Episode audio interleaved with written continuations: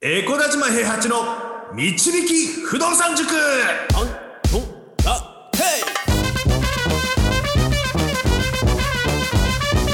この番組は私エコダ島平八と不動産塾の右明かし担当 JJ でお送りします。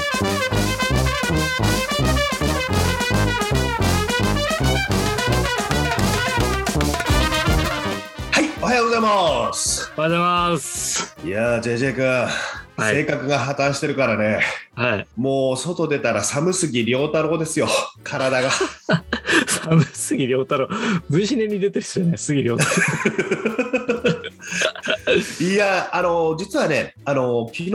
昨日一昨日かな。あの子供たちがゴルフやってるんですけど郎はい。あのマレーシアでも先生ついてねゴルフ習ってるんですけど、うん。あの息子が初ラウンドってことで。おお10歳の息子が初初ラウンドってことであの、うん。娘と一緒にねおじいちゃんおばあちゃんの家に泊まりましてうん。であの一緒にあの連れてってもらって朝からラウンドして帰ってくるっていうイベントがあったんですけどはい。で子供たちが泊まりに行ったもんだから僕たちが空いたわけですよ。奥さんと2人で、はいうんうんおってなって久しぶりに2人だねなんて言って、はい。であのせっかくだからどっか行こうかって言ってで急遽決まったので息子がラウンド行くことが、あのあの本当にぽっかり空いたんですよ2人2人が。うん。であのせっかくなんでちょっとどっか行こうって言ってあの、はい僕たち SPG カード持ってるじゃないですか。あ持ってますね。マリオット系列ですね言っちゃうマリオットそうそうそう、マリオット系列の SPG カード持ってて無料宿泊っていうのがあれ会費あ高いけどついてるんですよ。でそれはい。僕まだ一回も使ったことなくて、ああそうだったんですね。そうそう。で全部なくなってんのかなと思ったらコロナの影響でなんか無料宿泊特典のえいあの延長みたいなのがあって結構残ってへてであのベンツ君がねそはい。れ使うの得意でね、あのよくいろんなところに泊まりに行ったりとかしてたんですけど、うんであの今回ちょっとそれあの電話番号聞いてたから電話してみて今日どっか空いてますか？って言って、あのうん。東京近郊関東近郊のところをちょっと23個修善寺だったりとか、うん。日光だったりとか、うん。あの軽井沢だったりとかどっか空いてませんか？って言ったら軽井沢だったら今日行けますって言われて。おうおうおうおおじゃあ今日お願いしますって言ってその,、うん。あの当日の朝8時9時9時ぐらいか9時10時ぐらいに予約をしてではい。そのまま軽井沢に行ってであのお泊まりして次の日あのアウトレットに行って帰ってくるっていうね。最高じゃないですか。いや雪降っててね軽井あ沢。あ寒かった。すごくね とりあえず。今雪すごいらしいですからね。ね日本海側に行ったらもっとねすごいっていう風な話なんですけど、うんうん。でもねあのそういう風なねことも含めてねなんかあの、うん。ななんだろうな。日常があのすごく毎日がワクワクドキドキするというかいろんなことにチャレンジしようというか、で何かあった時に疲れてるからやめようっていうことがないんですよねやっぱりね今僕は。うんうんうん。であのやっぱりねあのサラリーマンやってた時っていうのはちょっと今日疲れてるから家でゆっくりしたいなとか、いやーありますね。なんか よくありますそれは。これリスナーの人には伝わんないんだろうけど今サラリーマンやってるから今日は疲れてるからって言った時のね JJ 君の顔が、ぼ僕らねちょっと今あのズームでね見ながらね話をしてるんですけど、い、や JJ 君の顔今絶妙だったな本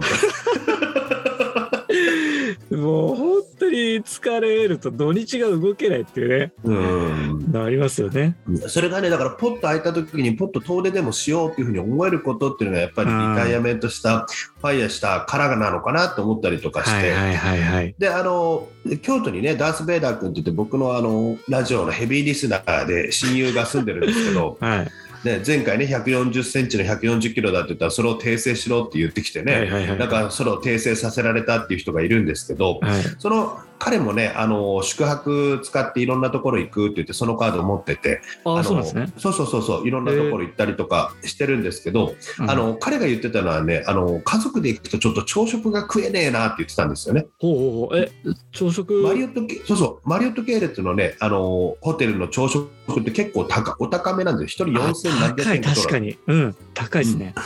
で家族4人で行くと1万6000円とか払うじゃないですか、はいはいはいはい。でそうするとちょっといい焼肉屋さんで食べたりとかしてもそれぐらいだったりとかするんですよね。うんうんうんはい。だからちょっとあのあの食べられないなとか言ってあの、うん。言ってたんですけどちょっと僕もそれ聞いててあの、うん。まあ、まだあるんですよ。心の中には4000円の朝食高えなって思う気持ちが。でもまあーまだあるんですか？まだあるまだある。全然あへるー。全然あるけどでもやっぱりちょっと奥さんと2人でだったし子供たちいたわけでもないし、うん。ちょっと食べてみようかなと思って食べて。はい。であのやっぱりねあの時間を買うじゃないですけどその、うん。ホテルからその他のところに行ってご飯を食べるっていう風な時間だったりとかっていうその、うん。移動の時間を買うじゃないけどあのそのホテルに泊まってのんびりとゆっくりとあのチェックアウトの時間まで過ごすっていうことを考えた時には必要な経費なのかなと思ったりとか。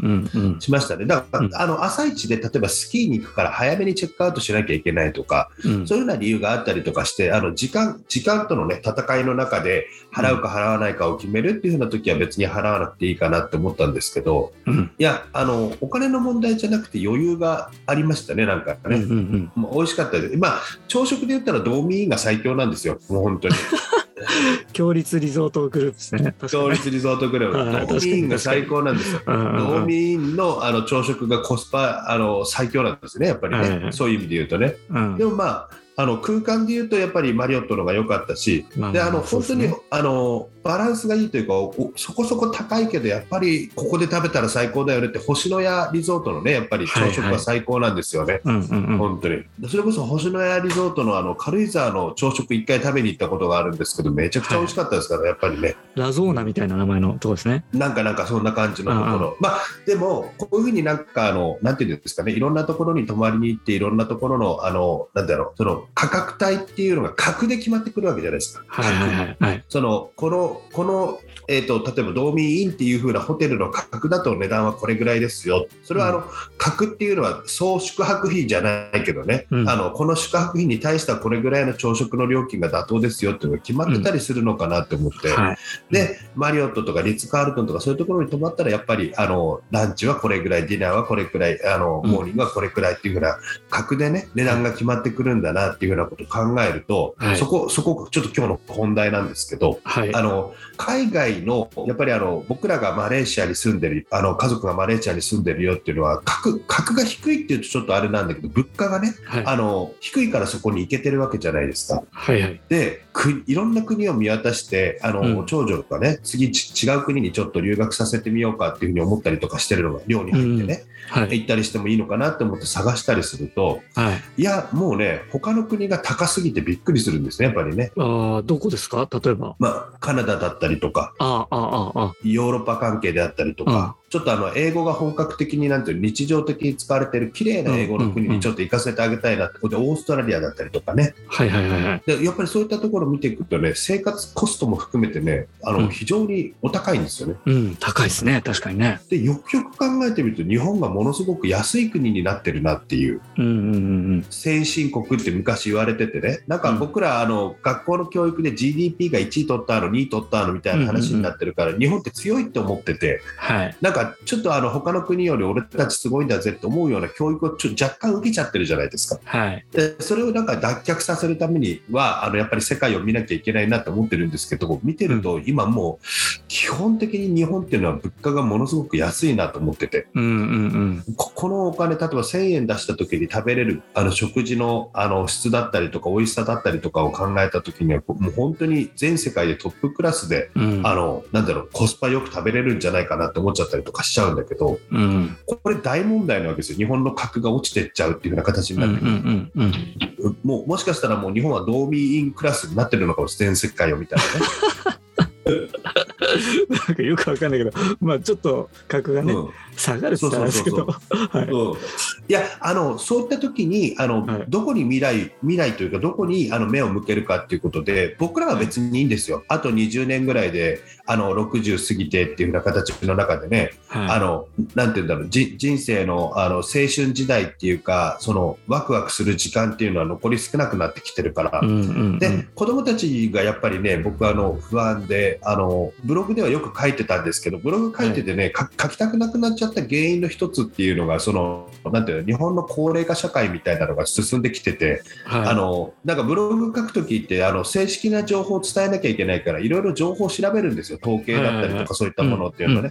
でそうするとあの平均年齢が大体僕らの年齢なんですよね、あの JJ 君とか僕とかの年代、うんはい。ももうちょっと上の人たちの平均年齢っていうのは日本の平均年齢になっちゃってて、はい。であのあともうな何年かすると10年かするとってなるとあの60歳以降の人口が何分の1以上になってみたいな感じになって、あの超高齢化社会に突入するよっていう風な形になってて、で超高齢化社会に突入するよってなってる中で子どもの数が減ってるなっていうのがもうこのお正月で分かりましたよ、うん。親戚めちゃくちゃ集まるんだけど子どもの数がめちゃくちゃ少ないよね。いろんなところで。で僕ら僕ら子供の時って親戚のおじさんってめちゃくちゃなんかこんなにいるのかよっていうぐらいいませんでしたなんか。いやうんいましたよ。いたよね。子供もむちゃくちゃいたし。そうそうだから集まり行くよって言ったら子供もたくさん集まるし、はい。親戚のおじさんもなんかこんなにいるのかよっていうぐらいいたりとかして、はいはいはいはい。で多分昔はもう少しあの家族のつながりが強かったから親戚の人たちが集まる機会も多くて。うん。でそれが今ね親戚の家に行ってもうちしか子供いないとか。うんうんうん。ししょっちゅうなんですよ、それが。うんもうこれ、うんだからこの上の子生まれてからだ12、3年間、あの子供が全然増えてないとか、うん。増えたとしてもすごくまれになんか1人か2人生まれるみたいな。で、うん。これ、き局地的な現象なのか、うん。江古田島周辺の話だけなのか、うん。あのなんだろう、友達、周りもそうなのかって、でこ子供いる人に聞くと結構そういうの多いって言うんですよ。ね。うん。うん、だからあの、もらえるお年玉の金額なんかもちょっと単価が上がってたりしてね、少ないから。うんうん、確かにね。小学校までは2000円とかだったけど今3000円ぐらい上げてますもんね。そうそうそうそうそうそうそうそう。そう、いやこういう風な世界の中でいろんなことにあのバランス感覚をやっぱり研ぎ澄ませていかないと、あうん。の人口比であったりとか平均年齢であったりとか、あうん。の必要になる言語であったりとかそういったところを考えながら子育てしていかないと今までの常識で全部やっちゃうとまずいなって思ってたりするっていうのが最近の考えなんですよね。うーん。いやなんか先を見据えて考えてますねすごくね。うん、なんか怖くてね、本当にね、うん。いやだから不動産事業自体が僕はものすごく安定、今は安定してるけど、将来的に安定してるかって聞かれたら、そうは思ってなくて、はい。うん、であのやっぱりねあの、人口が減ってくるっていうのもあったりとかするから、あのうん。いろんな地域に分散して持ってるんですけど、うん。あの経営が立ち行かなくなってくる地域とかがもし出てきたらね、うん。あの少し売却をしていったりっていうのを、その時には考えていったりとかすると思うんです。うんうん。そこに関しては。うん。で、あの子供が大きくなってきてあの学費がかからなくなったら生活はミニマムに戻せるわけですよ。はい。で変な話ですけど。でうん。その時にあの家があってある程度のお金があったらバイトでもすりゃ、あの生活はできるなって見通しがあるからファイヤーもあの心の重しっていうのが外れたところはあるんですよね。うんうんだからマックスそのかかるあののが子供の学費だと思ってるから、うん基本的には。今かけたいのがね、かけたいのがかな。だから、うん自分のために車を買うあの時計を買うなんかあのキャバクラに行くとかいうことではなくて、もう一番僕がかけたいところっていうのはもう子供たちの学費だっていうふうにもうあの全振りしてるんで基本的には。うんうんうん。で最悪あの足りなくなってきた時にはあの無担保で買ってるあの区分だったりとか戸建てだったりとか、はい。あのそれこそ売りたくないけどバーベキュー場だったりとかうん。そういうのをあの売ってお金を作ってそれを学費に当てればいいって思ってるから、うん。うん、でその後にもだってあの全部物件売るわけじゃないから家賃は入ってくる。ベースは残ってるしね、うんうん。うん、あの金額があの家賃自体が安くなってきたよって言ったとしても、うん。あのそれはそれであの入居として戦えるようなことにはなってるし。うんであの現金がある程度残ってればそれでもう一個もう一回ね新しくあの長期入居が見込める戸建てを買ったりとかしてさらに安定化させたりすることもできるしとか。うんうん。そういったところはあのバランス感覚を考えながらやっていくよっていうことは、あれ、あのなんだろうな、あの将来を見据えてやるってことは、あの今考えているんだけど、うん。直近であの家賃収入をもっともっと増やしたいとか、そういったことは今もう考えてないのでね、基本的にはね、僕はね、今のステージ、今のステージっていうのかな、ちょっとあの安定期に入ったところになってるんだと思うんですけども、うんだからそのその部分をね、やっぱりね、あの見据えながら、今、あの不動産やってる人たちっていうのは考えてほしいなっていうのはすごくあります。うん今、あのはじ始めてる人、初期段階の人っていうのは、はい不動産買い買い終わった後に、じゃあどこにベットするのか。はいで、あの自分の生活にベットするよっていうふうに思ってる人もいいと思います、それはそれで。はいはいはいで、その人たちは自分のために頑張れるじゃん。うんで、子供のために頑張る人っていうのは、じゃあその先に何を見見ていくのかっていうのを考えなきゃいけない。うんうんう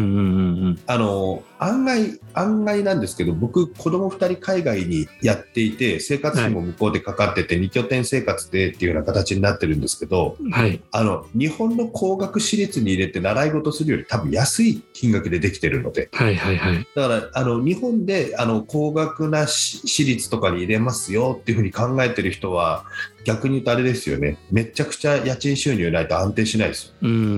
ん。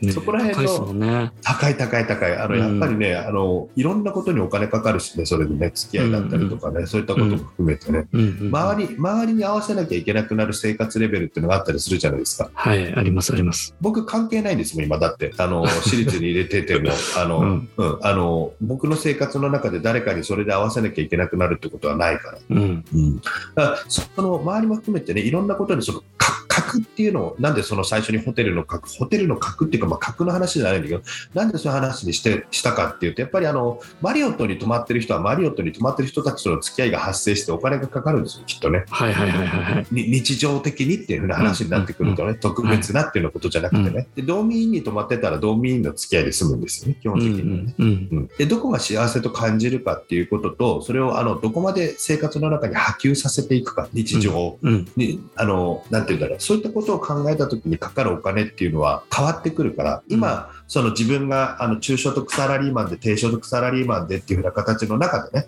あのこれぐらい欲しいなって思ってるあの金額になったときに、うん。あのそのお金をもらってる人たちの普通うん。っていうのが、あの実は思ったよりもお金がかかることだったりするっていうことがあるよってことをお伝えしたいんです。